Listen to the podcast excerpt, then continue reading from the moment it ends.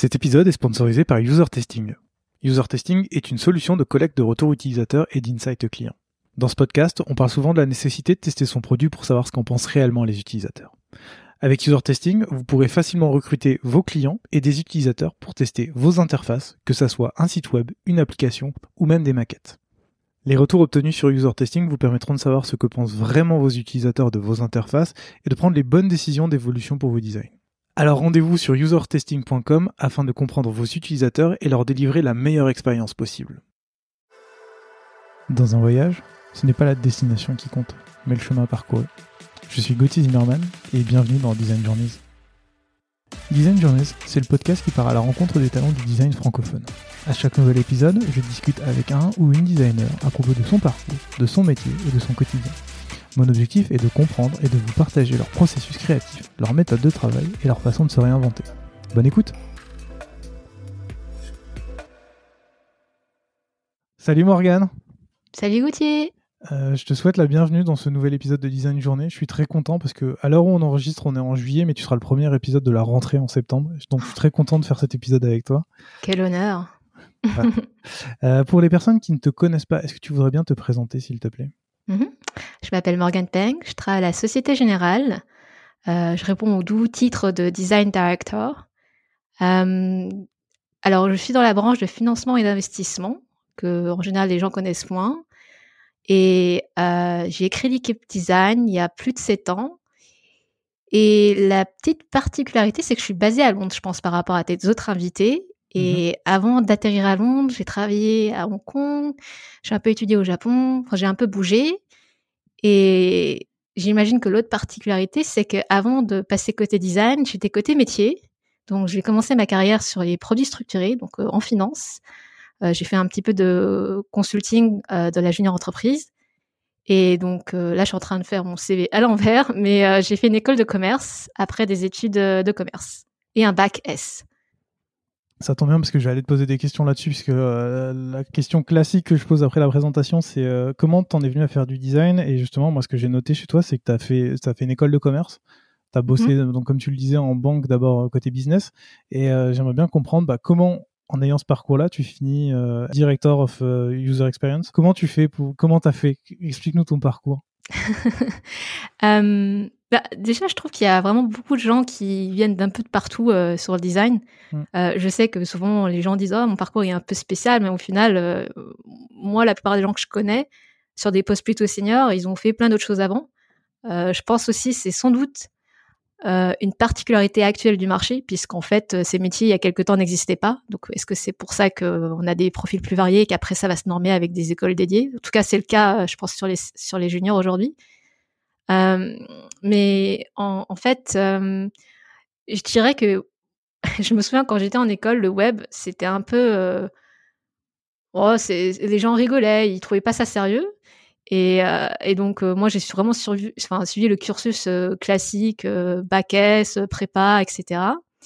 mais mon petit secret, j'aime bien dire que j'avais un secret, c'est qu'à côté, j'étais on va dire toujours sur l'ordi dans le sens où euh, quand il y avait eu les jeux flash, ben, j'avais fait euh, plein de jeux flash, je faisais des sites web, euh, je bidouillais pas mal. Et, du coup, j'ai toujours continué à faire ça en fait en parallèle de bah, le reste, on va dire, de ma carrière. Euh, c'est marrant parce qu'à l'époque, je mélangeais peut-être pas les deux mondes parce qu'encore une fois, le web c'était pas vu comme un truc sérieux, euh, c'était pas non plus super réputé. Alors maintenant, tout le monde veut faire sa startup. Il y a, eu un moment où en fait les gens trouvaient que startup, en gros PME, pour euh, l'autre nom, quoi, n'était pas euh, forcément un, euh, choix à viser de carrière. Et en fait, ce qui s'est passé, c'est que quand j'ai commencé à travailler donc en finance, c'est pile au moment où en fait on s'est retrouvé de plus en plus à donner accès directement à nos clients à par exemple des choses qui avant étaient complètement internes. Donc, on a commencé à ouvrir de plus en plus l'information. En fait, c'est ce qui s'est passé, euh, tu sais, dans notre vie euh, personnelle, mais mmh. là même au niveau euh, des, du business to business, donc sur des choses très métiers. Et donc, plus on a commencé à ouvrir, et plus on s'est rendu compte que, bah, de la même manière qu'on investit beaucoup pour former toutes nos forces de vente, ben, quand tu es sur Internet et que tu sur un site web et que tous tes sites, tes sites sont différents, c'est un peu un problème. Et du coup, je suis arrivée, je me souviens, donc moi, j'étais encore en train de travailler sur une plateforme de training et euh, on m'a confié une mission en fait de faire un petit audit pour savoir à quel point c'était le bazar, on va dire, pour rester poli. Et à la fin de l'audit, alors c'était le moment où il y a eu pas mal de rachats d'agences, notamment aux États-Unis. alors j'ai plus les noms en tête, mais il y a eu un gros mouvement là-dessus. Et donc la question c'est qu'est-ce qu'on fait? Parce qu'on sait qu'on veut vraiment développer ses compétences en interne. Aujourd'hui, tout est un peu siloté. Il y a des missions par-ci par-là d'agences, mais ces agences ne se parlent pas forcément. Donc le design est complètement éclaté. Euh, moi, j'appelle ça, tu sais, des petits singletons libres qui se baladent dans l'organisation comme ça. Et en plus, des fois, quelqu'un y croit, donc tu as, un designer par-ci par-là. C'est pas du tout, il n'y a pas vraiment de rationalisation de l'approche. Et, et, du coup, là, je pense que j'ai eu vraiment beaucoup de chance parce que j'ai fini par développer bah, l'équipe et c'est devenu mon quelque part mon job à Platon. Ok, donc tout a découlé de cet audit dans le sens où vous avez vu tous les problèmes qu'il y avait et on t'a donné pour mission de régler ce problème-là? Et c'est comme ça que tu es devenu oui, sachant qu'en fait, on partait loin parce que ses compétences étaient complètement externalisées. Et encore une fois, c'était vraiment au gré euh, de où tu te plaçais dans l'organisation. Mmh. Et quelque part, alors il a fallu évidemment qu'on fasse nos preuves, mais je dirais que oui, au fur et à mesure du temps, on a non seulement développé l'équipe, mais aussi nos méthodologies. Et Alors c'est marrant parce que quelqu'un un jour m'a dit c'est marrant Morgane quand on voit ton parcours, on voit aussi l'évolution du design à la Société Générale, en tout cas dans la banque de financement et d'investissement, parce que moi quand j'ai commencé, je connaissais au final pas trop ces métiers. Encore une fois, c'était il y a 7-8 ans. Donc les premiers designers sont arrivés dans l'équipe, on a commencé à développer nos méthodologies, à tester ce qui marche, ce qui marche pas, et notre mandat en fait, bah, entre temps, a continué à grossir et au départ, on était dans, en fait, euh, dans un sous-ensemble de l'organisation. Puis on est remonté, on a eu plus de projets, encore plus de projets. Et aujourd'hui, on a un mandat au niveau, euh, euh, bah, en fait, de tout, toute la banque de financement et d'investissement. Ok, on va creuser tout ça ensemble. juste avant qu'on aille un peu plus loin, j'ai vraiment envie de préciser ça. Toi, tu travailles à la Société Générale, donc comme tu l'as dit, la banque de financement et d'investissement. Ça n'a absolument rien à voir avec ce qu'on connaît nous en tant que, que personne lambda, qui est la Société Générale qu'on voit dans la rue. C'est vraiment deux entités à part. non, mais on se parle quand même. je connais mes équivalents quand même. Mais disons qu'en fait, autant, euh, tu vois, toi, en tant que personne, tu as besoin de services financiers, mhm. je pense. Ben, en fait, c'est exactement pareil pour des entreprises. Comment elles naissent, comment elles grossissent, comment elles se financent, comment elles payent euh, leurs employés à temps, par exemple, ce qui peut être pas mal. Euh, comment elles accèdent à différents marchés avec des devises différentes. Enfin, c'est tout à notre monde. En fait, tout ce qui est autour de toi, par exemple, a été financé. Un, bâtiment, un paquebot, euh, je sais pas, des infrastructures. Euh, et en fait, c'est marrant parce que ça fait vraiment partie des. Mais je pense comme plein d'autres choses. Euh, moi aussi, il y, a plein de domaines que je connais pas. Quand tu commences à mettre ton doigt dedans, tu te rends compte qu'en fait, c'est tout un écosystème. Et en plus, là, je t'ai parlé que de la partie financement. Tu as aussi la partie investissement, notamment, bah, par exemple, pour les fonds de pension, tout ce que tu vas peut-être acheter pour ta retraite, ce genre de choses-là, quoi. Ok, je vois. Donc juste qu'on soit bien, qu'on soit bien clair, pour la suite, à chaque fois qu'on va dire Société Générale, on va bien parler de la banque de, financement et d'investissement. Et je te dis ça là parce que on reparlera tout à l'heure de la Société Générale au, global en, termes de design. Mhm. Du coup, si on revient un petit peu sur ton parcours, là, ce que tu dis, c'est que tu arrives, tu fais l'audit, tu commences à monter ton équipe. J'aimerais bien qu'on entre un peu dans le détail, parce que tu m'as dit, on recrute les premières personnes, on commence à développer des méthodologies. Euh, est-ce que tu peux nous dire un peu comment ça se passe? Ça m'intéresse de comprendre comment une grosse banque euh, fait pour intégrer son design et toi, comment en tant que personne qui arrive, enfin, qui, qui, développe cette équipe, comment toi tu fais au fur et à mesure Quelles sont les erreurs que vous avez commises Je pense qu'il y a plein de choses à apprendre et euh, à comprendre aussi sur comment ça se passe dans un grand groupe versus une petite boîte. Hmm. Alors là, on pourrait rester des heures sur ce sujet. Disons que quand je compare à comment ça a été fait ailleurs, en tout cas je vois, parce qu'on se parle beaucoup avec mes euh, équivalents dans d'autres banques ou même euh, ailleurs dans l'industrie, euh, je pense que la grande différence, en tout cas pour, pour mon cas à moi, c'est que j'ai pu le faire graduellement. C'est-à-dire que je me suis pas retrouvée du jour au lendemain à devoir recruter une équipe de 100 personnes. Quoi. Et ça, ça fait toute la différence parce que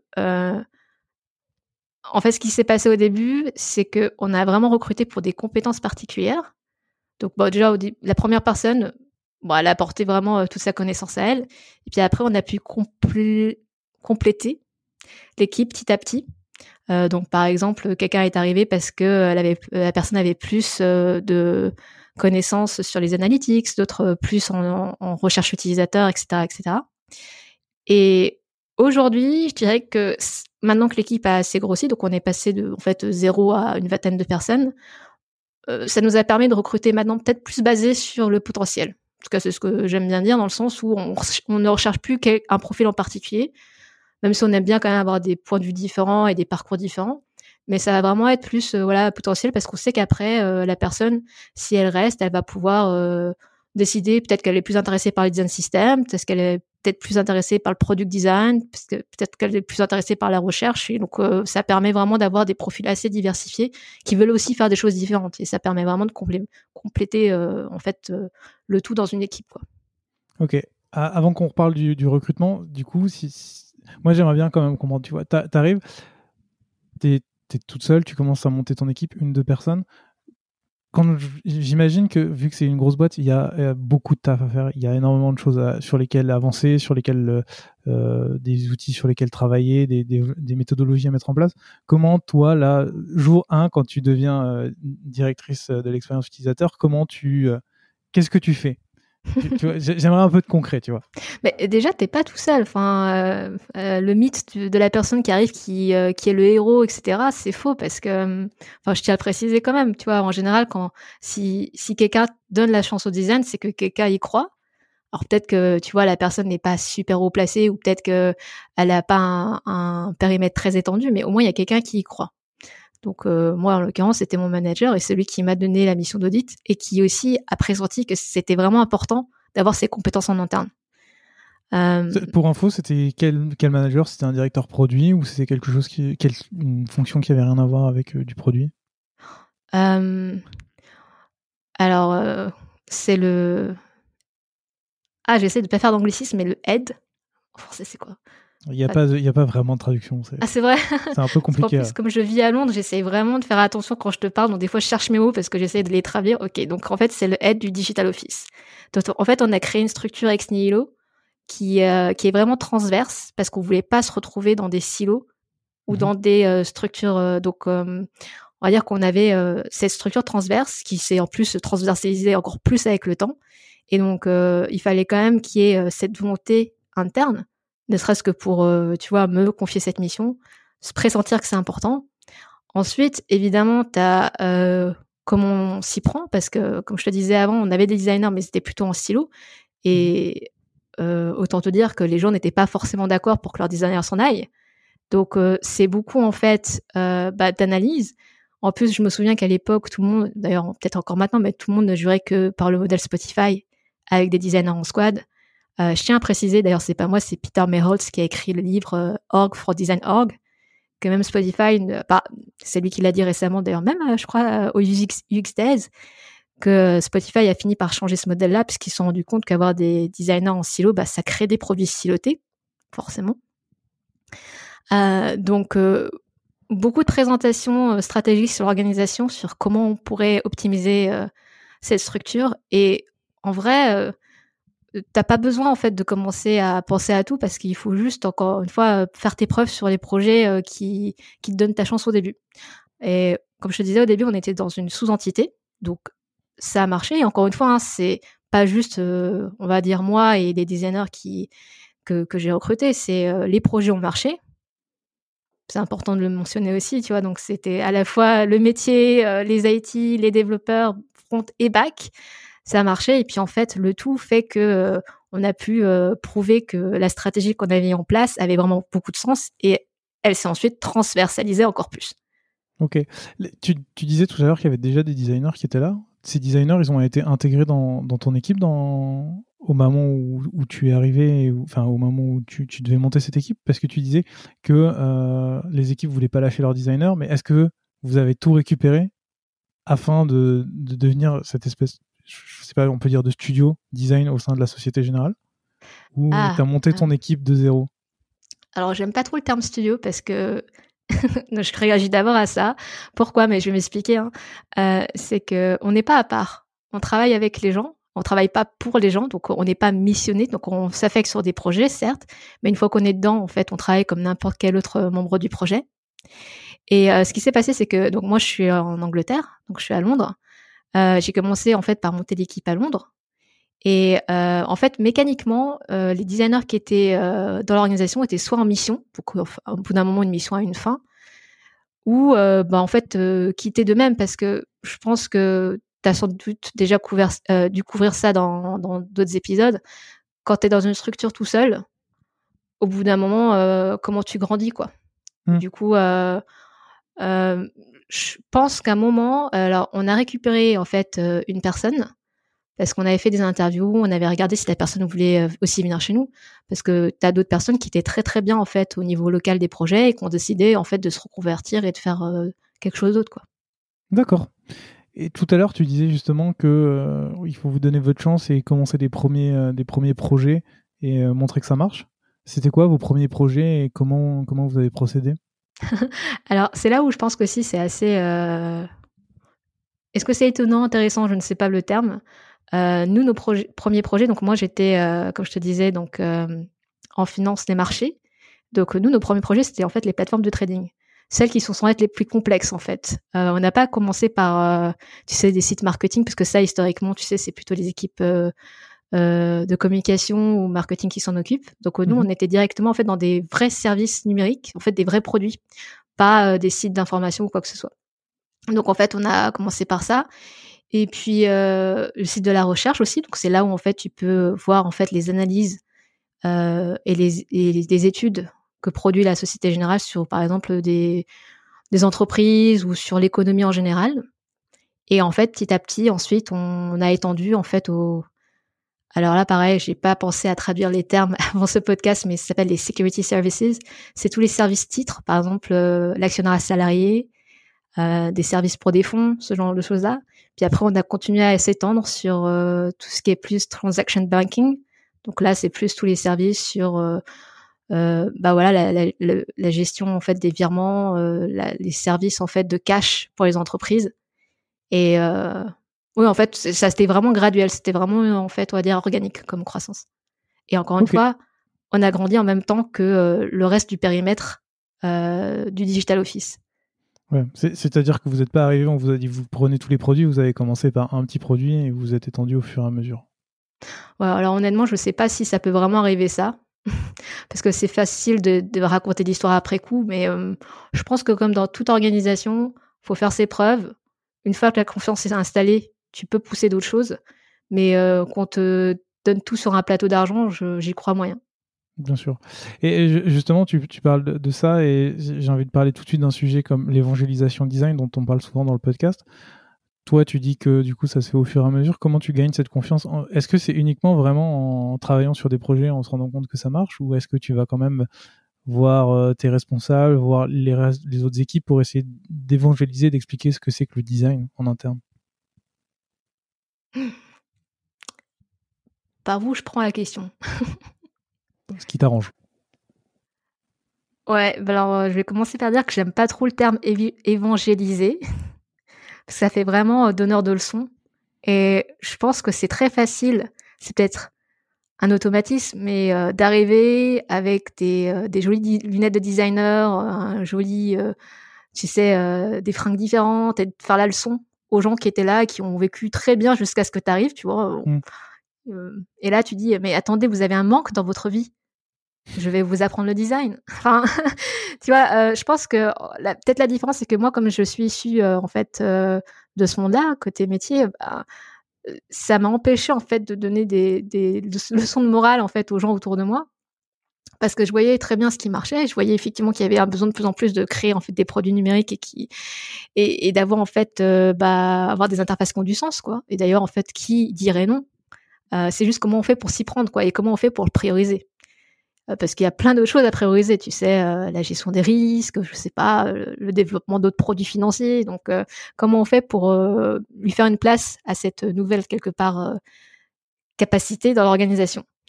Et donc, en fait, ce que je te disais tout à l'heure, il faut quand même que tu aies un petit noyau de gens qui croient. Enfin, il faut pas, il n'y a pas besoin d'avoir plein plein de gens. Hein. Tu as juste besoin en fait d'avoir quelques personnes bien, enfin bien placées et encore en fait qui, qui peuvent prendre des décisions pour faire quelques projets. Et au final, quand j'y pense, euh, c'est exactement comme ça qu'on a fait tout le reste. Développer le design system, ça s'est passé exactement pareil. Ouvrir un blog Medium, c'est aussi comme ça. Tu vois, c'est euh, et une fois que tu commences à construire cette relation de confiance, ce que je dirais, c'est qu'en fait aujourd'hui, ce qui est assez étonnant, c'est que donc les premiers projets, c'est les gens qui y croient. T'en as d'autres que tu final, au final, tu forces un peu en ayant grandi et ils se retrouvent en fait dans ton dans périmètre. Et aujourd'hui, j'ai vraiment l'impression que c'est ce qu'on appelle, tu sais, les champions. C'est des gens qui ont travaillé avec nous qui après vont le pitcher aux autres. Et pas que pour le design, je pense que même pour les produits, tu vois, si tu achètes quelque chose, si c'est le la personne qui fait le produit qui dit regarde, j'ai fait un, truc incroyable, achète-le. Moi, tu crois moyen que si c'est quelqu'un qui qui n'a pas de conflit d'intérêt, qui te dit ah oui non mais j'utilise ce produit, j'y crois vraiment, tu devrais essayer. Et en vrai, aujourd'hui, c'est un peu comme ça que ça se passe aussi euh, en interne. Quoi. C'est hyper intéressant. Donc, si je résume, c'est il faut trouver la bonne personne qui croit en, le design. À partir de là, il te donne ta chance. Tu lui prouves que ça marche bien. Et à partir de là, ça s'étendre tout seul. Mm. Ce qui peut se passer, euh, ça, je l'ai vu, euh, alors pas, pas chez nous, mais je sais que c'est déjà arrivé, c'est que si tu commences pas par l'intérieur et que tu essaies de le forcer en externe, et des fois, je peux comprendre que tu peux pas faire autrement euh, quand tu es consultant externe, quand tu n'as pas accès au fait aux décideurs internes. Si tu le forces par l'externe, c'est pas parce que ton boss te dit quelque chose que toi, forcément, en tant qu'employé, tu vas y croire. Enfin, si t'es pas, et euh, en plus, euh, je dirais en France, c'est un, un, effet culturel. parce que j'avais rencontré quelqu'un, un investisseur brésilien, qui m'avait dit que les Français, pour lui, étaient les plus les collaborateurs les plus difficiles avec qui travailler. Et je lui dis, ben pourquoi? C'est parce que vous demandez toujours pourquoi, pourquoi, vous voulez savoir, si vous n'êtes pas convaincu, vous faites pas, et moi je peux pas juste donner des ordres. Et, moi je me souviens, je lui dis, bah c'est très bien, non, comme ça. Euh. Mais euh, tu vois, donc c'est pas parce que ton big chef te dit, ben, travailler avec un designer, c'est important que tu vas le faire. Il faut vraiment que ça, l'adhésion vienne de l'intérieur. Très clair. Et du coup, tout à l'heure, tu nous disais, au fur et à mesure qu'il y a eu cette adhésion, ton équipe a grossi. Donc, tu nous as dit aujourd'hui, vous êtes à peu près une vingtaine, répartis entre Paris et Londres, c'est bien mm-hmm. ça? Et euh, tu as parlé un peu de, tout ce qui est recrutement et je voulais en parler avec toi parce que justement, tu as, évoqué cette idée de potentiel. Si je comprends bien la façon dont tu as construit ton équipe, toi, c'est d'abord tu as recruté des personnes qui avaient des compétences solides dans, alors on n'a pas précisé quoi, mais j'imagine dans du product design, dans la recherche peut-être, etc. Et c'est seulement une fois que tu as eu cette euh, base solide que vous avez commencé à recruter ce que tu appelais des potentiels, donc peut-être des personnes qui sont moins bonnes mais qui veulent progresser C'est ah alors non, je le voyais pas comme ça. Euh, en fait, au début, quand tu dois construire ton équipe, et en plus, je dirais que en étant une grosse organisation, tu souffres de préjugés potentiels. Donc, il euh, faut déjà convaincre les gens de venir interviewer, enfin de faire le process avec toi. Euh, comme t'en parles, comment, comment on fait? Parce que là, dans ma fiche de notes, l'un des premiers trucs que j'ai marqué, c'est les banques historiques ont une image ultra vieillotte. Euh, et, tu vois, le, fait que tu en parles et que tu dises euh, il faut réussir à convaincre les gens, ça peut être mhm. intéressant. Je, on reviendra sur la question d'après. Euh, d'avant, après. Mais du coup, comment tu fais, toi, pour justement pour te retirer de cette image vieillotte ou pas très sexy de la banque quand tu recrutes des, des designers? Ben, Je le fais à Londres. C'est-à-dire? Mais en fait, cette image, et c'est marrant parce qu'encore une fois, moi, j'ai eu un cursus plutôt commerciale, enfin école de commerce. Euh, et euh, la banque de financement et d'investissement, je me souviens en fait quand, j'étais étudiante, il y avait une journée, euh, enfin je sais plus comment ils appelaient ça, une journée où les entreprises venaient expliquer ce qu'elles faisaient. Et, et c'est pour te dire à quel point ça m'a marqué jusqu'à maintenant. Il y avait quelqu'un de la Société Générale qui avait dit à un moment dans la présentation, eh ben en France, si vous voulez avoir une carrière internationale, il y a deux choses pour lesquelles les Français sont réputés le luxe et la finance de marché. Donc la luxe, ça m'intéressait pas et je me suis dit bon bah je vais tester la finance de marché. Donc euh, c'est marrant comment une personne un jour dit quelque chose et ça influence vraiment ton parcours. Euh, et j'avais pas forcément en fait cette image de de, de poussière vieillotte etc. D'autant plus qu'à Londres il n'y a pas cette, cette connotation négative, euh, disons-le, hein, qui est très française. et, euh, et en fait du coup j'ai quand j'ai commencé à recruter ben en fait j'ai pas vraiment souffert ça. Par contre quand j'ai essayé de développer l'équipe en France, c'est là où effectivement je me suis rendu compte qu'il y avait quand même des préjugés. Alors en plus on parle d'inclusivité etc. Mais enfin les designers on a quand même plein de préjugés. Hein. Plutôt ouais. contre lesquels on doit lutter au quotidien. Euh, du coup, ouais, pour revenir à, la question d'avant, donc tu disais pour le recrutement déjà, tu essayes de, faire venir les gens, d'essayer de les intéresser? Alors, euh, bah, du coup, si je reprends chronologiquement, au départ, en fait, c'est plutôt voilà, qui veut venir construire les choses avec toi. Parce que euh, ça peut être tout à fait entendable. Hein. Des fois, il y a des gens, ils veulent juste être dans un setup déjà établi, avec des pratiques établies. donc, je pense que c'est pas forcément les mêmes profils. Donc, des gens qui veulent vraiment se lancer dans l'aventure avec toi.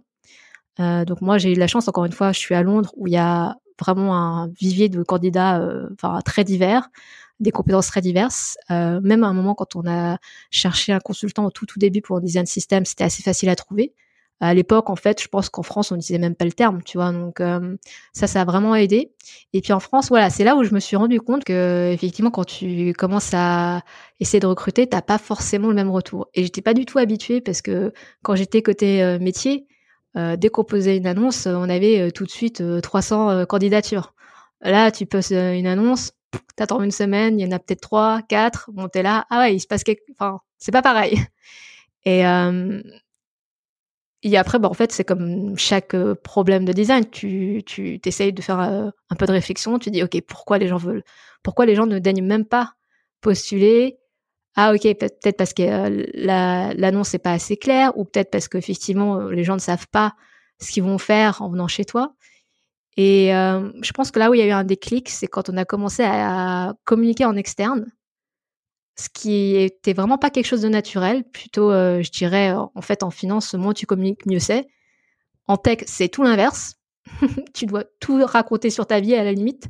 Mais disons, c'est là où en fait on a commencé à bah, avoir notre médium, euh, je pense que là où il y a eu le déclic, c'est qu'à un moment, InVision est venu nous interviewer parce que on utilisait leurs produits. Donc ça, c'était en 2000, 2016. L'article est sorti. L'article est en 2018, mais on avait InVision euh, en 2015. Et donc en fait, euh, bah, je pense comme tout produit, il, garde contact avec toi, il regarde ce que tu fais, il trouvait ça intéressant. Et donc en fait, un jour, ils nous ont demandé s'ils pouvaient en fait sortir un article sur nous. Et c'est là où je me suis dit, oulala, mais attends, nous, on n'a pas l'habitude de, faire des articles et de, de, de, se, comment dire, se mettre à nu comme ça devant la place publique d'Internet. Et euh, suite à, l'article Division, Division, je me suis dit, ah, c'est quand même dommage, on n'a rien, on n'a aucun lien à donner aux gens pour euh, s'ils veulent en savoir plus. Donc, on a fini par sortir notre site design, notre blog, etc. Et à partir de là, euh, quand tu commences à partager ce que tu fais, même si moi j'avais vraiment l'impression qu'on était resté tel quel, tu vois, on n'a pas changé entre le moment où on a sorti un blog et, le moment où en fait, enfin, et on n'avait pas de blog, ben au final ça quand même permet aux gens de voir quelque part ce qu'ils achètent, tu vois, la preview. Euh, et euh, quelque part, je pense les rassurer. Et donc, je pense qu'aujourd'hui, c'est, je sais que quand les candidats viennent dans, dans, nos, dans le recrutement, euh, je sais que les candidats, en fait, ont tous en général regardé notre site euh, Medium ou euh, notre site design. Ça ne t'étonnera pas si je te dis que moi aussi, je l'ai lu avant qu'on prépare, enfin, pour préparer, pour préparer cet épisode. Et oui, effectivement, je trouve que ça démystifie vachement, en fait, justement mm. l'image que j'en avais de la banque où ça doit être un truc pas sexy ou alors c'est pas du tout intéressant où il y a une traction de fou et où en fait de toute façon je mettrai le lien dans la description du, blog mais où en fait en lisant les, articles tu te rends compte que c'est pas du tout comme ça que ça marche et qu'il y a un vrai travail de fond qui a été mené et tu vois aussi quel type de travail vous pouvez faire au quotidien ce que je trouve hyper intéressant et si on en revient du coup tout à l'heure à ce que tu disais par rapport au potentiel c'est du coup, c'est qu'est-ce que tu appelles un potentiel? Par exemple, tu disais potentiel en design system, c'est c'est des gens qui du coup qui veulent progresser dessus, qui sont intéressés sur un sujet très spécifique mmh qui, peut vous intéresser. Comment comment tu comment tu composes ton équipe aujourd'hui? Alors attends, c'est deux questions là. deux questions, effectivement. Pour répondre au potentiel, euh, en fait, quand je parlais de potentiel, euh, je pensais vraiment à la proactivité. C'est euh, quelqu'un qui, même s'il n'a pas la connaissance, va aller vraiment creuser, euh, tester quelque chose.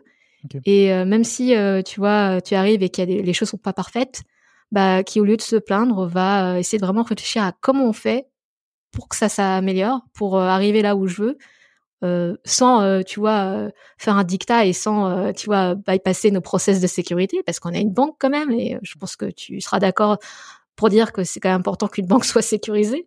Plutôt oui. Oui, euh, mais voilà, parce que euh, pour donner un exemple concret, euh, nous on n'est pas sur Mac, Parce que si on était sur Mac, ça veut dire qu'on devrait sortir pas mal de choses du réseau. Et des fois, en fait, on a des fichiers avec des données confidentielles qu'on ne veut pas sortir du réseau. Donc, en fait, on a construit tous nos outils, toutes nos méthodologies euh, sur des environnements qui marchent avec euh, bah, euh, Windows. Et je me souviens, en fait, il y a longtemps, quand je disais ça, j'avais des, des, designers qui faisaient Hop, vous n'utilisez pas Mac, mais vous n'êtes pas une équipe de design Avec le temps et le recul, parce que maintenant on a Figma, on a des choses qui sont cross OS, bah voilà, on se dit que c'est quand même moins important, mais à un moment, si tu n'avais pas Sketch et pas Mac, euh, t'étais pas un designer pour certaines personnes. Et donc voilà, euh, bon bah du coup ces gens-là, ben moi ça m'arrange qu'ils viennent pas viennent pas euh, chez nous parce que je me dis bien qu'en fait ça va être difficile de faire progresser les choses avec quelqu'un qui qui quelque part a un esprit aussi fermé quoi, sur ou, un, un, avis aussi arrêté sur les choses. et donc ta deuxième question c'était?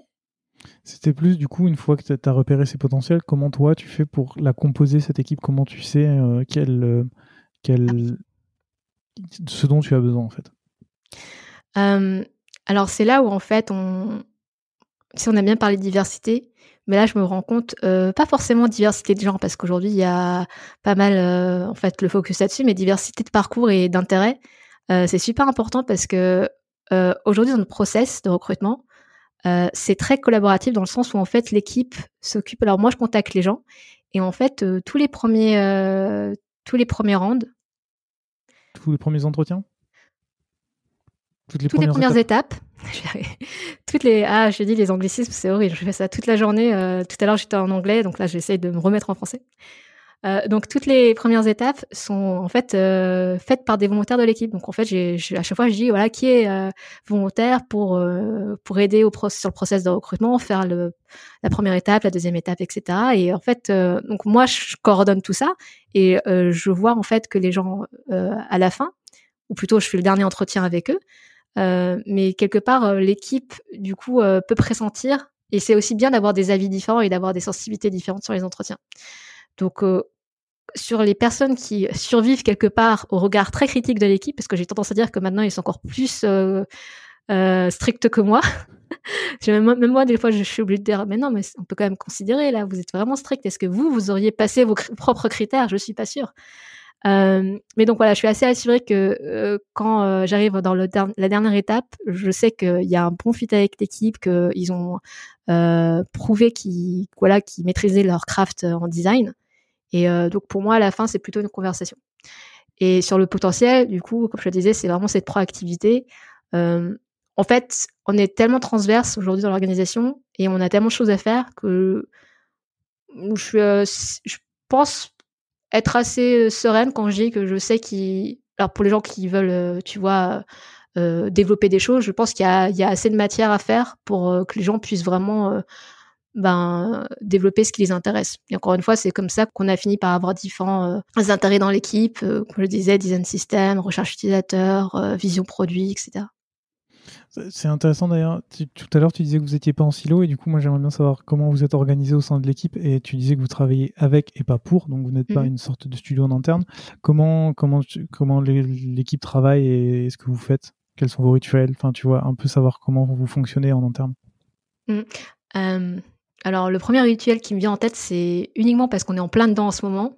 C'est que chaque année, en fait, on fait un sondage anonyme dans l'équipe pour savoir, pour s'évaluer en tant qu'équipe, savoir ce qui va, ce qui va pas et ce qu'on pourrait changer. Euh, et par exemple, l'année dernière, ou c'était celle d'avant, je me souviens plus, les gens avaient dit qu'ils voulaient euh, vraiment faire beaucoup plus de co-design. Du coup, maintenant, j'essaye vraiment de pairer beaucoup plus ces designers entre eux sur des missions et euh, en fait, en fonction des différentes missions, il y a, des fois beaucoup d'adhérence, donc ça, marche plutôt bien. Et au final, toute la façon dont l'équipe fonctionne aujourd'hui est issue un peu de ce, cette, ce process d'itération. Donc, alors je veux pas parler du profil hanté parce que ça a été dit et archi redit, mais disons qu'en fait dans l'équipe, tout le monde fait en fait au moins le béaba de l'UX designer. C'est-à-dire qu'il est capable en fait d'analyser des besoins, de faire des euh, parcours utilisateurs, de faire du, euh, du prototypage, de faire des, des workshops d'idéation, de faire des spécifications, d'utiliser design system quand même, c'est important.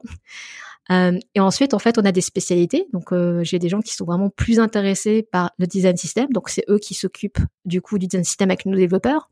J'ai des gens qui sont beaucoup plus intéressés par la recherche utilisateur. Donc c'est eux en fait qui vont développer bah, tous les templates pour les autres designers.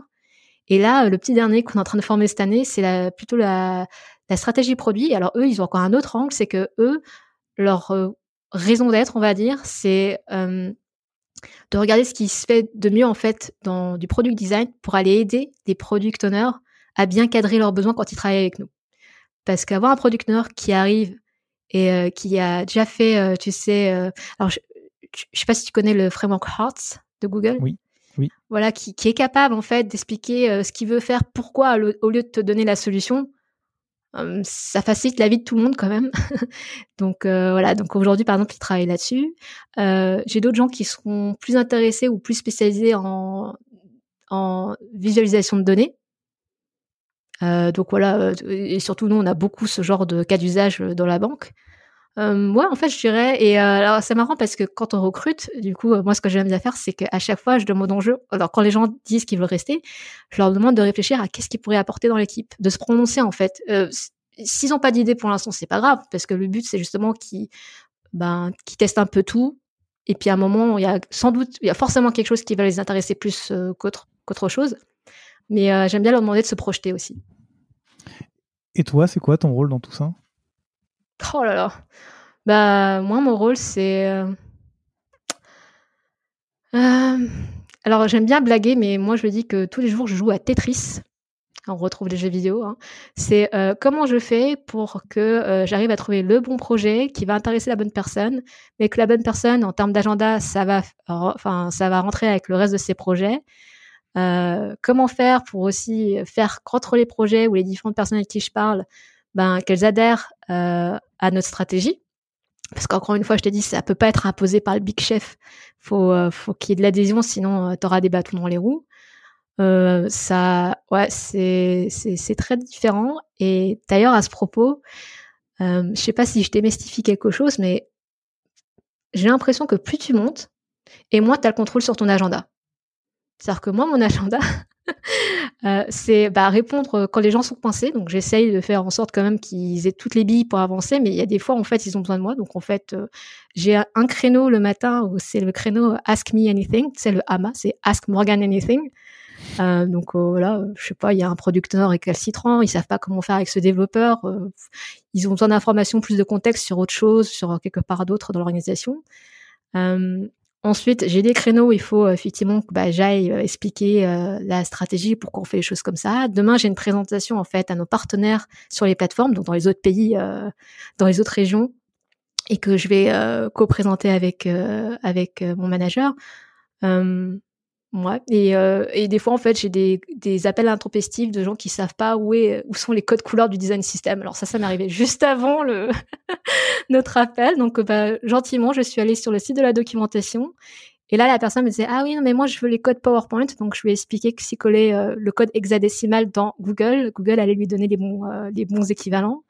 Donc, euh, ça peut être très, très varié. Mais disons que je pense vraiment qu'au bout d'un moment, et surtout si tu gères une équipe, parce que tu peux être euh, leader sans gérer l'équipe, c'est plutôt l'équipe qui va, euh, comment dire, déterminer ton agenda. Ok, très clair. Et, du coup, tu en as un tout petit peu parlé en expliquant ton rôle. Tu disais que c'est toi qui dispatchais les missions euh, aux bonnes personnes. Ça veut dire que chaque personne dans ton équipe peut être assignée à n'importe quel produit, à n'importe quelle équipe. Il n'y a pas une personne qui va être assignée à une squad. On en revient un petit peu à ce que tu disais tout mmh. à l'heure. C'est vraiment, tu as vraiment tous les membres de ton équipe peuvent travailler sur toutes les parties du produit, sur différents produits d'ailleurs, sans aucun problème. Mmh, d'ailleurs, en fait, si euh, on va dire il y, a, un pitch à faire sur l'équipe, euh, je sais que c'est ce qui intéresse beaucoup les gens euh, quand ils découvrent l'équipe, de pouvoir vraiment bah, du jour au lendemain travailler sur des projets très très différents. je dirais quand même qu'avec le temps, il y a des pratiques qui se développent et j'ai des gens qui sont peut-être plus spécialisés sur une ligne métier que d'autres. Euh, ou euh, tiens d'ailleurs j'ai oublié de le mentionner, mais là euh, par exemple j'ai quelqu'un euh, qui travaille beaucoup sur tout ce qui est contenu éducationnel, parce qu'on a de plus en plus de, de gens qui sont intéressés, qui sont pas des designers, qui veulent savoir en savoir plus. du coup ces gens-là en fait qu'on a regroupés dans une ligue, on est en train de leur faire un programme de formation. Mais par exemple tu vois on, les forme sur les biais cognitifs, sur le design system aussi. Donc en fait c'est toute cette approche-là qu'on est en train de tester. Et c'est une personne euh, qui voulait porter l'approche et qui le fait aujourd'hui. D'accord. Et moi, l'idée que j'en ai de ce truc-là, c'est de cette organisation, de cette organisation-là, c'est que si tout le monde peut travailler sur tout, à terme, il va y avoir une sorte de traction où à chaque fois, euh, tu as un nouveau designer qui va arriver sur un projet sur lequel quelqu'un d'autre a travaillé, et cette personne-là va devoir euh, se réaccaparer toutes les connaissances du designer précédent. Mmh. Est-ce que c'est quelque chose que tu vois au quotidien ou c'est une conception que j'ai biaisée de la réalité alors, quand tu dis s'accaparer le travail, donc en fait les décisions, tu parles des décisions et des choix. oui, par exemple, tu vois, bah, on va dire qu'un designer travaille pendant un certain temps sur une feature ou sur un produit, et puis un jour, euh, il, ou elle va dans une autre équipe, et puis euh, un, autre ou une autre designer arrive et mmh pour continuer ce travail-là. Comment, comment vous faites pour éviter justement cette éviter de, de, perdre en fait la connaissance en se disant bah je vais pas aller embêter le designer qui était là avant parce qu'il travaille sur un nouveau projet euh, tu, vois, tu vois ce que j'essaie de dire, ah. c'est comment vous faites la, passerelle pour le fait de ne pas justement avoir cette force d'inertie qui fait que quand tu arrives sur un nouveau projet sur lequel quelqu'un d'autre a travaillé, tu dois tout réapproprier, essayer de comprendre ce qui a été fait. Toi, tu vas faire le design ou tu vas faire la feature, etc. Et puis après, tu vas aller sur un autre projet, donc tu vas devoir te réaccaparer ses connaissances pendant que mhm. la personne qui te remplace, enfin, tu vois. Alors, euh, c'est vrai que tu avais commencé à parler de rituels. Euh, on en a pas mal. Donc on les fait évoluer avec le temps, vu que chaque année, on, on a le sondage, on voit comment on améliore euh, les choses. Euh, mais euh, ce qui marche beaucoup chez nous, c'est que l'équipe, alors, et ça c'était un choix volontaire, je pense, dès le début, c'est d'avoir une équipe plus petite que trop grande, et pour justement garder cette cohésion, vraiment designer d'une seule voix. Euh, quand je dis ça, parce que c'est marrant, euh, juste avant ton podcast tout à l'heure, je parlais à un head of design euh, qui me disait que son équipe avait grandi à jusqu'à 100 personnes et qu'il ne connaissait plus les gens et qu'il avait beau mettre des, des, meetings, les gens voulaient pas se parler et personne voulait présenter en design critique. parce que ça, c'est pas naturel, tu vois. créer le lien, faut que ce soit une volonté active. Et euh, donc en fait, le choix que nous on a fait, c'est euh, de garder l'équipe plutôt petite. Alors tu peux dire que 20 c'est beaucoup, mais en fait pour la taille de notre organisation, c'est vraiment pas beaucoup. On pourrait être beaucoup plus. Euh, mais ça, ça nous permet en d'optimiser la communication. Et il y a pas mal de choses dans le process qu'en fait on partage avec d'autres membres sur les projets. Donc par exemple, alors ça je pense que je l'avais dit à la dernière conférence au UX Day, euh, on a pas mal de ce qu'on appelle des business analysts qui avant faisaient des flows euh, plutôt techniques. On s'est rendu compte que eux pouvaient vraiment nous aider sur euh, bah, tous les parcours utilisateurs. Ils sont tout à fait capables de les faire une fois qu'on les forme. Et donc des fois, si les projets veulent préparer en fait le projet en amont, bah ça fait partie quelque part des devoirs. Moi, j'appelle ça des devoirs qu'ils peuvent faire et ça nous fait gagner beaucoup de temps. Alors évidemment, après on regarde si c'est bon et après on, retravaille s'il y a besoin. Mais ça, ça, ça nous permet vraiment d'avoir une taille lean, on va dire et après, euh, donc, et de garder en fait cette force de communication pour vraiment faire circuler l'information. Donc, on a en fait euh, bah, euh, des réunions d'équipe assez régulières. Chaque année, en fait, on fait un meet-up, on reparcourt tout ce qu'on fait, toute l'offre de la plateforme, comme ça, tout le monde est au courant. c'est des journées de meet-up où les gens finissent très très crevés en général. Et je pense aussi le dernier facteur, c'est quand même d'avoir des process très béton, dans le sens où aujourd'hui, on a quelque chose qu'on appelle un project flow. Je suis pas trop sûre comment je l'appellerai en français, mais c'est un peu un carnet de notes de tout ce qui se passe sur un projet. Qui était là, quel meeting, quelle décision on a prise. Et euh, c'est marrant parce qu'en fait, quand il y a quelqu'un qui rejoint l'équipe, euh, souvent ils trouvent ça rébarbatif parce qu'ils comprennent pas pourquoi ils doivent noter euh, chaque semaine ce qu'ils ont fait. Jusqu'au moment où en fait, trois mois plus tard, quelqu'un se dit mais pourquoi on a décidé ça? Et alors là, tu peux retrouver l'email, tu peux retrouver pourquoi tu as fait ça, euh, quelle étude euh, tu as faite pour euh, prendre cette décision. Et quand tu fais des transitions, ou même quand tu fais du co-design, ça sert en fait de document de référence pour tout le monde. Ok, très clair. Donc, donc vous renseignez ce, que vous, ce qui été fait pour, pour pouvoir aider les autres. Tu, tu parlais aussi tout à l'heure, tu as parlé de critique. donc du coup, j'imagine que ça fait un peu partie de vos rituels de pouvoir critiquer, de pouvoir donner des retours sur les designs qui ont été faits ou sur les features qui sont en cours.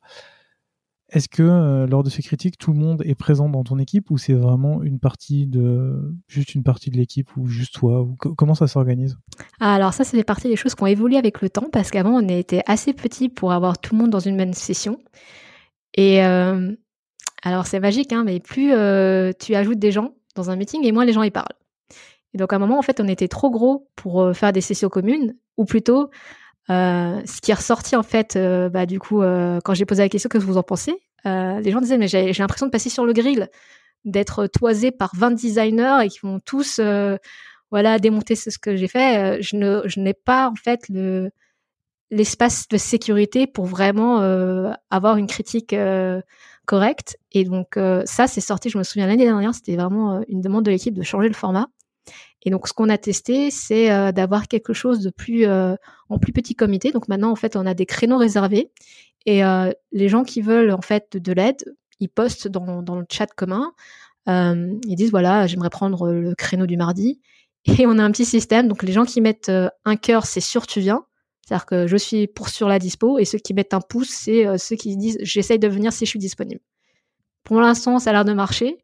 Euh, j'attends en fait de voir la fin du sondage pour voir si ça marche mieux que le, ce qu'on avait avant. Et euh, bon, bon, je sais qu'en tout cas, euh, ça a facilité plus d'aller-retour entre designers. Ah oui.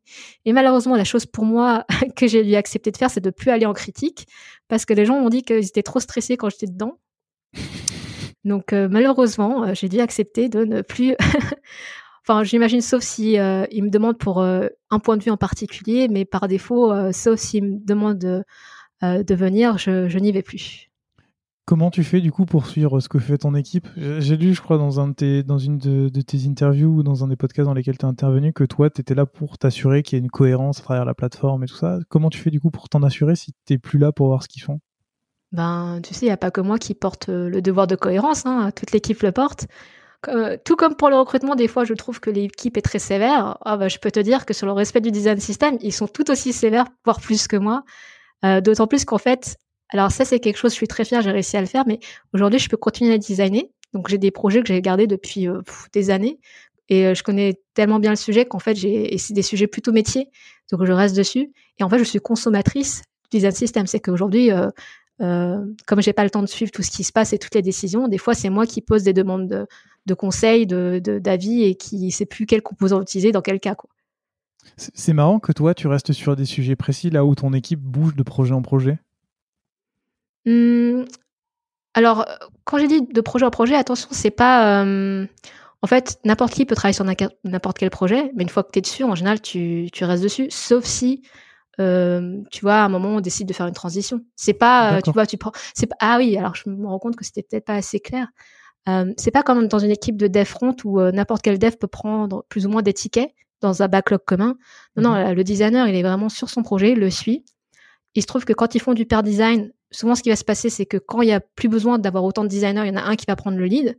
Ou même des fois, on va, on va dire, voilà, toi t'es lead et toi, euh, tu seras euh, support, mais tu vas peut-être retrouver le lead sur un autre projet et ce sera l'autre personne qui est support. Donc c'est comme ça qu'on fonctionne. Et a priori, euh, soit à un moment il sera plus intéressant pour toi de prendre un nouveau sujet et dans ce cas-là on va organiser une passation, mais tu, a priori tu restes dessus. Ok, ça marche.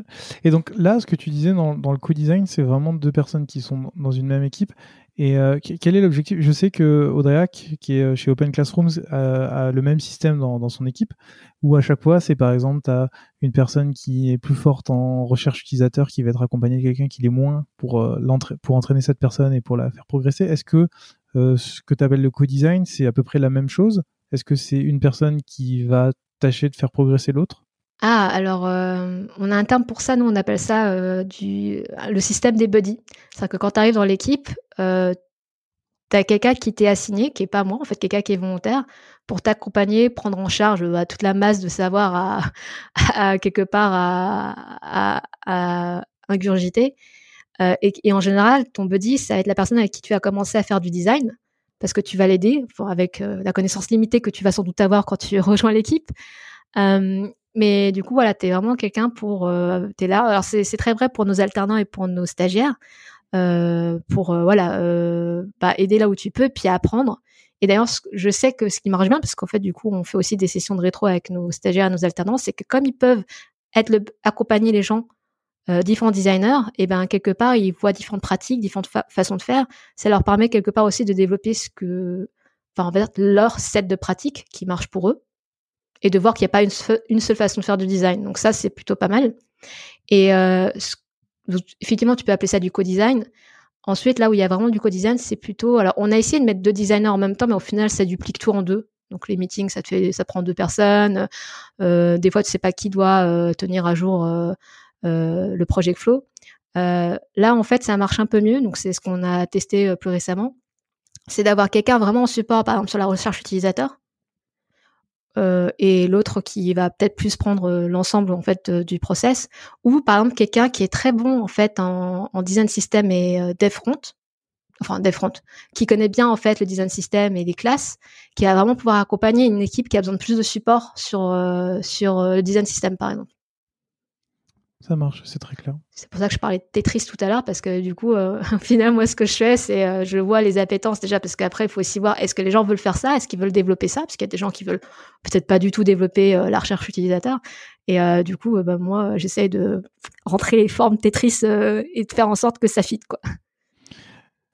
Tu m'as donné une transition toute trouvée en parlant de recherche utilisateur. Je me demande, je me demande comment vous faites pour faire de la, recherche utilisateur dans un environnement qui est plutôt euh, très professionnel et institutionnel. Comment vous réussissez à prendre du temps pour aller faire des tests utilisateurs? J'imagine que pour le trading, par exemple, bah, vous avez juste à aller dans la pièce d'à côté et voir les traders pour leur parler. Mais par exemple, pour tout ce qui est euh, outils disponibles pour vos clients qui ont peut-être pas le temps ou qui ont peut-être pas l'envie de faire des tests, comment vous vous y prenez? Ah, alors... Euh, je vais rebondir sur ce que je disais tout à l'heure, c'est, euh, je pense que si on était arrivé en disant, voilà, faut faire des tests, euh, on aurait peut-être eu un peu de, réactance. C'est, euh, en plus, si tu arrives avec un air assez strict, avec tes lunettes de designer en disant, c'est comme ça la vie, je pense que la réactance, surtout en France, va être forte. donc en fait, c'est déjà faire le projet, gagner en fait la confiance des différents partenaires et une fois que tu as fait la confiance, en fait, aujourd'hui, nous, on dit juste, euh, bah voilà, dans notre process, il faut faire des tests utilisateurs. Tiens, toi qui es euh, commercial, euh, trouve-nous des clients. Bon, en fait, bon, je parle pas comme ça, évidemment, à la personne, mais ah oui, ce qu'on fait, c'est qu'ils ont une session quelque part forcée, parce que même s'ils disent qu'ils connaissent à chaque fois, bon, on l'a fait quand même, parce qu'on se rend compte que quand on la fait pas, ça nous joue des tours, où en fait, on détaille tout notre process, tout ce qu'on va faire ensemble dans les prochaines semaines, mois là, c'est à ce moment-là où en fait on axe bien aussi sur l'importance de tester.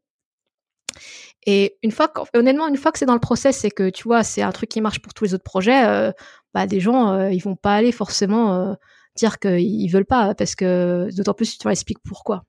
D'ailleurs, en fait, la petite addition que j'aime bien dire, c'est que honnêtement, depuis toutes ces années, je n'ai jamais vu un projet qui avait le test parfait dès du premier coup il y a toujours quelque chose que toi, en fait, dans, tes workshops de conception, tu te dis, ah, c'est évident. Mais en fait, quand tu fais le test, euh, euh, des fois, c'est tout bête. Ça hein, peut être juste euh, un, un, terme qui va pas.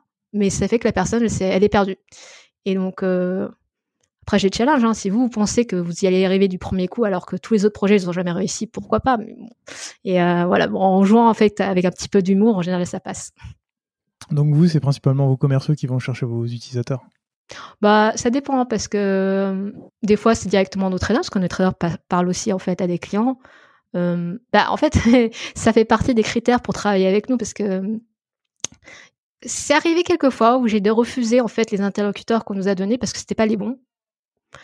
Alors le plus marrant c'était euh, un projet qu'on devait faire avec un head of trading et je lui dis mais dis-moi c'est quand la dernière fois que tu as placé un ordre? C'était il y a 10 ans.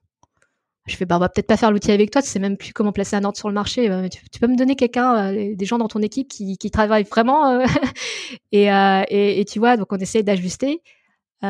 Jusqu'alors, on a toujours réussi. Et dans les critères pour être en fait dans les workshops de design, c'est avoir soit faire partie des clients, parce qu'il y a plein en fait de produits où en fait on a des clients internes, donc au moins ils ont leur vision eux, ils voient à peu près ce que ce que ce que font les autres et on les missionne, on les sensibilise vraiment sur le fait qu'ils représentent euh, l'ensemble des utilisateurs, enfin en tout cas pas juste leur intérêt, ou soit en fait on veut quelqu'un qui détient la relation client et euh, qui va pouvoir nous donner accès. J'oublie en fait de mentionner aussi que parfois il faut vraiment qu'on ait quelqu'un qui officiellement détient la relation client parce que c'est la régulation, la réglementation.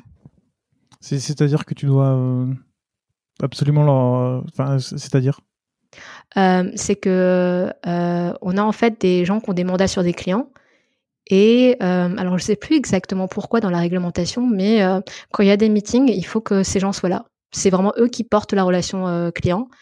Et euh, tu peux pas faire des meetings si, euh, tu vois, surtout sur des personnes régulées euh, financièrement, il faut vraiment que ces gens-là soient là pour, bah, j'imagine, s'assurer que on n'est pas en, en, en breach. Encore une fois, je suis désolée l'anglais. on n'est pas en, qu'on ne soit pas, euh, qu'il n'y ait pas de pépin avec la réglementation. Ça marche. C'est intéressant parce que c'est un cas qu'on a que j'ai jamais eu dans, dans, le podcast où, où, on, me dit ça. Généralement, c'est ah c'est galère de trouver quelqu'un et puis du coup on essaie de trouver et toi tu vas juste voir des personnes qui seront obligées de toute façon de t'accompagner pour, pour voir comment ça se passe. C'est très intéressant. Ah mais euh, si je peux ajouter euh, quelque chose à un fait, c'est que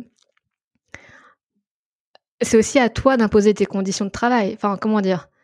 Euh, euh, en anglais, tu sais, il y a le terme design token. C'est-à-dire que oui, oui, c'est bon, il y a eu un designer, il a fait euh, un prototype, du coup, on est centré utilisateur. Bah non, mais désolé, il n'y a rien qui me dit que c'est centré utilisateur quand tu me dis ça. et donc, si le designer accepte, alors parfois l'environnement est vraiment compliqué, mais si tu as la relation de confiance avec les gens, si tu acceptes de faire, tu sais, tu, comment dire, de bypasser quelque chose, tu deviens complicite. Et la prochaine fois, ils vont continuer à vouloir le bypasser en disant, oh, bah, finalement, c'était pas si important, etc. Donc, c'est pour ça, il faut aussi être clair pourquoi, en fait, il y a des choses que tu ne peux pas. Évidemment, il y a des choses, après, c'est à ton propre jugement, enfin, tu dois te référer à ton jugement. Euh, des fois, il y a peut-être des choses que tu peux laisser passer ou des choses qui sont moins importantes. Il y a des choses que tu ne peux pas.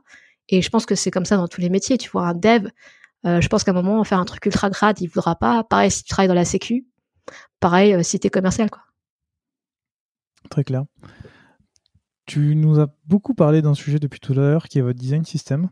Et j'aimerais bien que tu m'en dises un peu plus sur euh, comment vous en êtes arrivé à le construire et comment vous avez réussi à, le vendre en interne. Parce que je sais que c'est un sujet qui revient assez souvent, surtout dans une. encore une fois, ça doit être billet, mais tu vois, dans une grosse boîte, euh, comment tu arrives et que tu dis, bon, ben voilà, maintenant, c'est, on, va faire ça, ou expliquer comment tu vends le design system et comment vous le construisez ensuite. Oh je vais, je vais te décevoir encore parce que je trouve pas qu'on ait vraiment dû le vendre, qu'on ait dû le vendre. Mais attends, attends je vais m'expliquer. Euh, j'espère. Euh, alors, est-ce que c'est typique à la Société Générale? Est-ce que c'est typique euh, aux entreprises françaises? Je trouve, pour avoir travaillé, tu sais, à l'étranger, que, en tout cas, dans une entreprise qui a cette culture française, en général, quand tu fais, et que tu es bon dans ce que tu fais, bah les, tu finis par avoir raison. Euh, comment je peux m'expliquer? C'est-à-dire que euh, des fois, juste parce que tu as quelqu'un qui est compétent et qu'il a pas pas forcément ça sur sa job desk, il a pas forcément attendu qu'on parle de ses objectifs, etc. Bah, si la personne fait et qu'elle fait quelque chose qui, a de la valeur, bah en général, euh, tu vois, le, le, produit va exister. Alors évidemment, on va parler de politique, peut-être que quelqu'un va essayer de récupérer ou quoi que ce soit, mais en tout cas, euh, personne ne, tue euh, l'initiative là où en fait j'ai vu d'autres organisations où en fait si tu n'as pas le mandat, tu ne fais pas euh, point barre. je trouve qu'en France, on a quand même pas mal de flexibilité. Alors encore une fois, est-ce que c'est un truc plutôt franco-français? Encore une fois, pour avoir vu différents types d'organisations, de, de, culture, je trouve que ça fait peut-être partie des choses qu'on dont on bénéficie.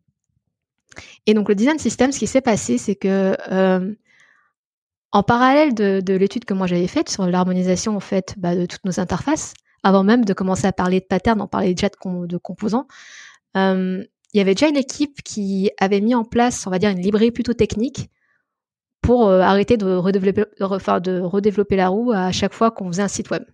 Et mécaniquement, tu as d'autres équipes qui ont commencé à l'utiliser. Et en fait, à un moment, on a décidé de, bah, quand même de, se parler. C'était quand même pas mal d'avoir quand même le design dans ces histoires-là. Et euh, on a en fait euh, développé organiquement le design system. Alors, je me souviens qu'il y a eu quand même un point d'inflexion où avant, effectivement, on, devait justifier pourquoi euh, c'était intéressant. mais encore une fois, hein, si tu as un produit qui existe, qui fait le job, les gens vont l'utiliser et qui en plus fait le job dans un environnement sécurisé où t'as pas besoin, où tu es à peu près certain que tu vas pas affoler euh, la sécurité parce que je sais pas, euh, tu as trouvé une librairie un peu euh, exotique sur internet et tu sais pas exactement ce qu'il y a dans le code, tu vois. Donc peut-être que c'est ça au final, je sais pas. Mais je me souviens qu'il y avait un point d'inflexion où à un moment en fait il y a assez de monde qui l'utilise, et ben c'est les projets qui veulent pas l'utiliser qui doivent se justifier pourquoi. Et le pourquoi, ça peut être peut-être ils veulent faire une marque différente, mais encore une fois, est-ce que la marque est d'accord avec ça? Je ne sais pas. peut-être qu'ils iraient plus vite avec autre chose, mais est-ce que c'est un développement périn Enfin, ces façons de développer pérenne, je ne sais pas. donc oui, ce que je dirais, c'est en plus j'ai écrit un article là-dessus. C'est peut-être aussi le fait de s'être rendu compte que tu ne donnes pas les mêmes arguments aux mêmes personnes. C'est-à-dire qu'entre un designer, un développeur, un chef de projet ou un responsable de métier, euh, il va pas être sensible aux mêmes choses. Et alors là, je sais pas, peut-être que c'est ma formation d'école de commerce qui revient, mais euh, je pense pas qu'on ait euh, jamais euh, donné des arguments trop techniques aux gens qui, n'en avaient pas besoin. Ça marche. Tu as parlé de marque là, ce qui m'amène à me poser la question, vous avez fait un design system, mais la Société Générale, en dehors de la partie finance et, investissement, c'est aussi, donc du coup, comme on le disait, une banque de détails, etc. Vous, vous avez un design system qui doit, j'imagine, suivre les guidelines d'une marque, la Société mhm. Générale. Est-ce que euh, dans les autres branches de la Société Générale, ces équipes refont aussi un design system de leur côté en suivant les guidelines et donc vous avez des choses un peu différentes? Ou est-ce que le design system que vous avez construit bénéficie aux autres branches de l'entreprise?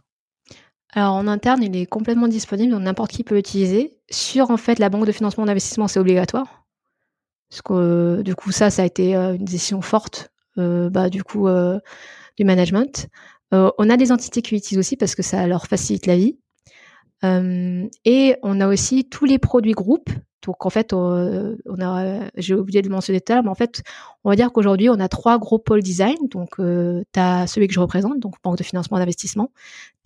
Le groupe, parce qu'en fait, euh, quand tu es une grosse entreprise, à un moment, c'est plus intéressant pour toi de développer des outils à toi plutôt qu'à chaque fois de reprendre, euh, tu vois, des providers externes. Tu as la banque de détail, et quand je dis banque de détail, du coup, là, tu as plusieurs marques. Euh, et d'ailleurs, en fait, je sais pas, mais tu vois, si tu le sais, mais dans le groupe Société Générale, on a effectivement la marque Société Générale. donc, encore une fois, hein, dans la banque de, pour les particuliers, on a Crédit du Nord, qui d'ailleurs fusionne avec Société Générale.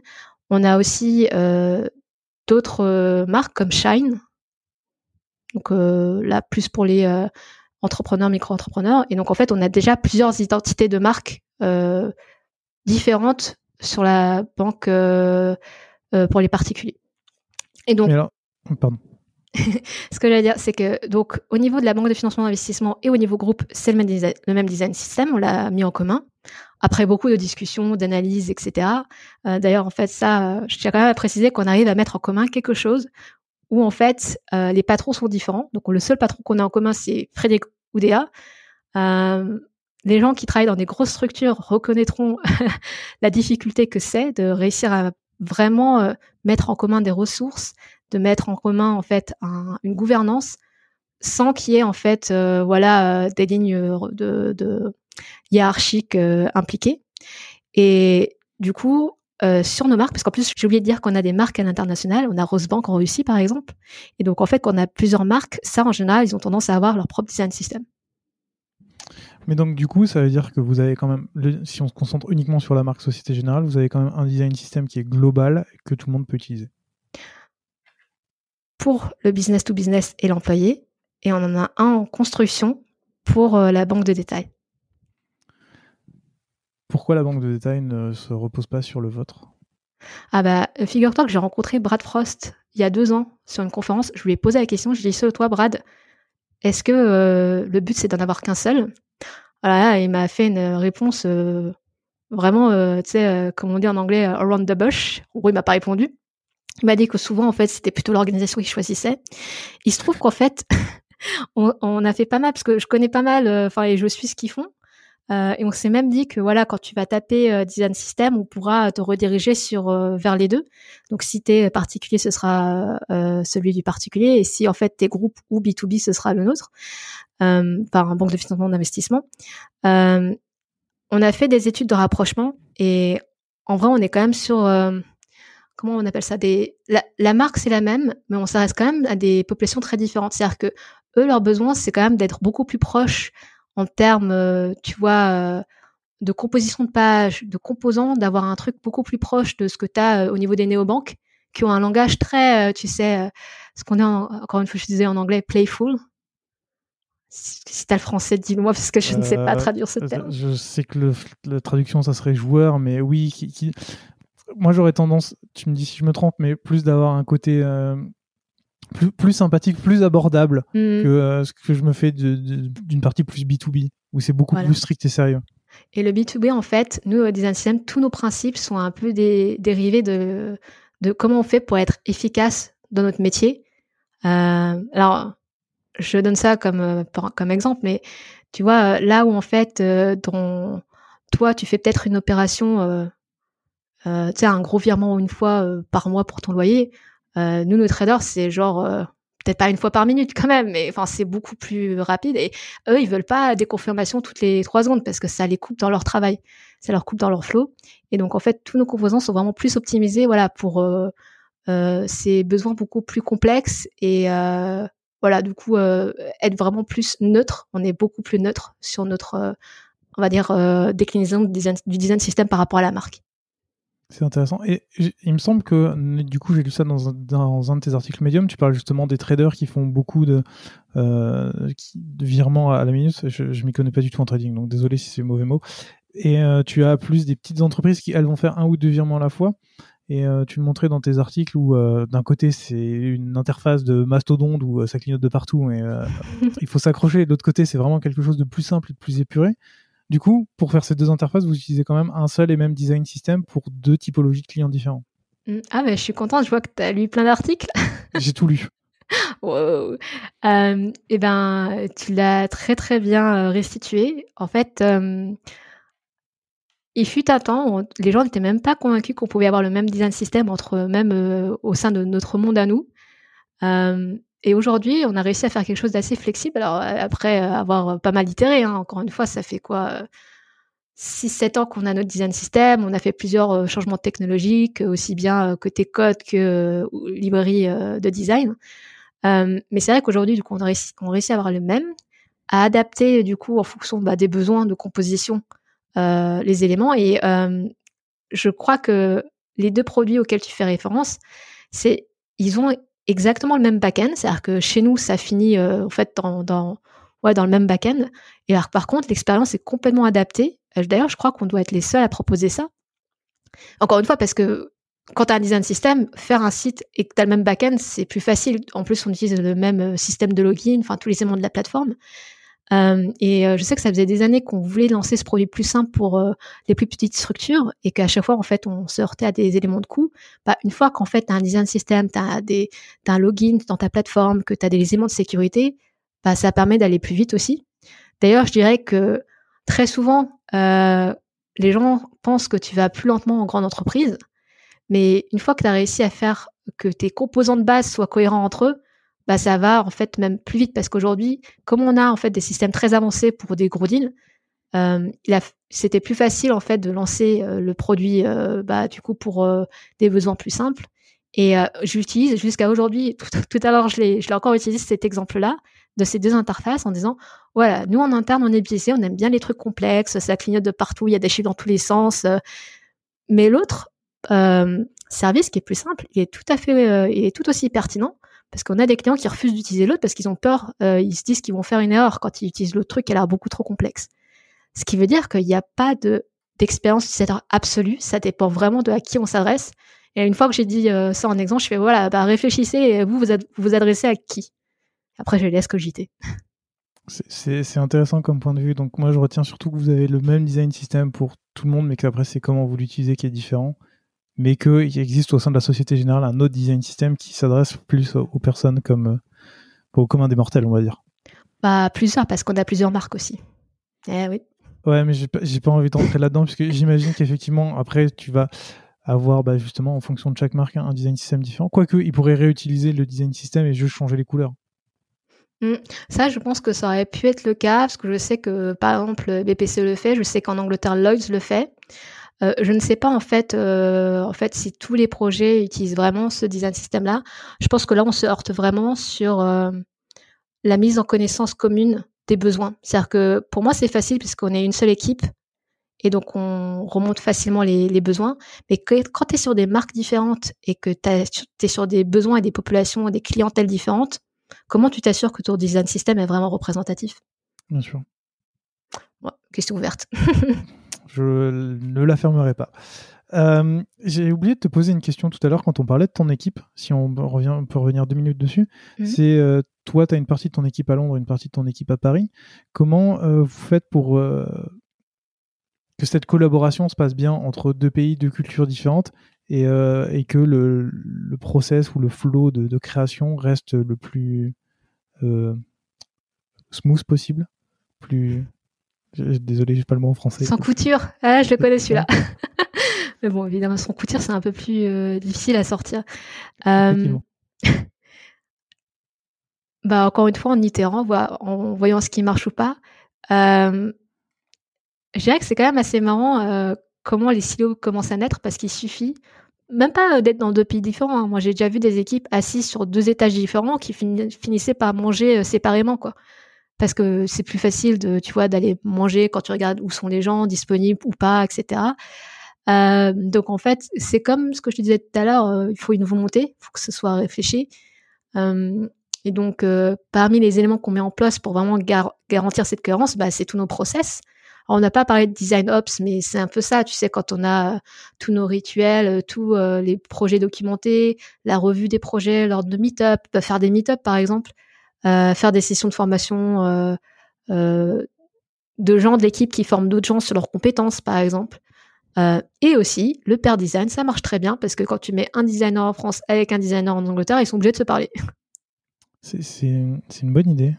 Effectivement, ça m'avait pas du tout traversé l'esprit quand on, quand on avait parlé. Très chouette. Eh bien, écoute, Morgan, je, je sais qu'on on avait une petite heure ensemble et c'est largement dépassé et tu nous as dit beaucoup de choses pendant, pendant cet épisode. Je pense que je peux te poser la question de la fin que tu as dû préparer parce que je te l'ai donné en avance. Est-ce que tu as des ressources à nous recommander?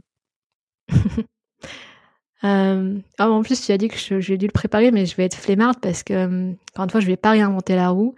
Sur des ressources de design, euh, je t'enverrai, si tu les as pas, les liens de Stéphanie Walter, qui fait de la vraie curation. C'est-à-dire qu'en plus, elle a une liste en français et une liste en anglais.